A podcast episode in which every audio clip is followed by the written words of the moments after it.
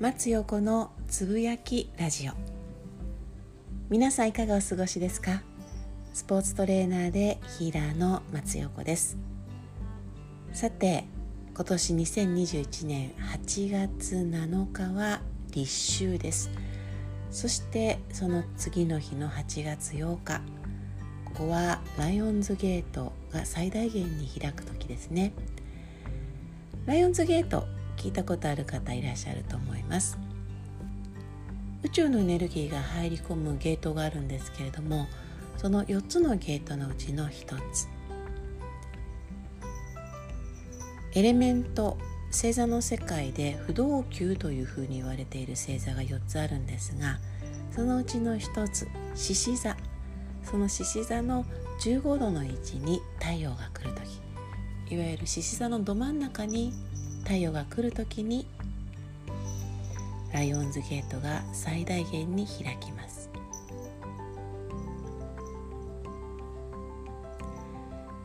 そしてこのね4つのゲートが開く時って日本の二十四節気の、えっと、春分の日秋分の日そして夏至と冬至と重なり合うことが多いんですね。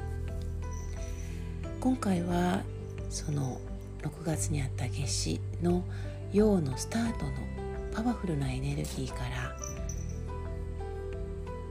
秋分という収穫のエネルギーそこのところが重なった、えー、時期になります。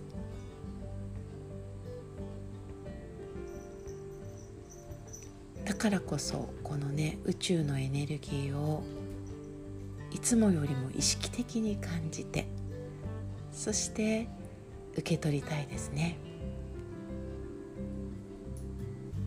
ちょっと空を見上げてそして感じてみてください。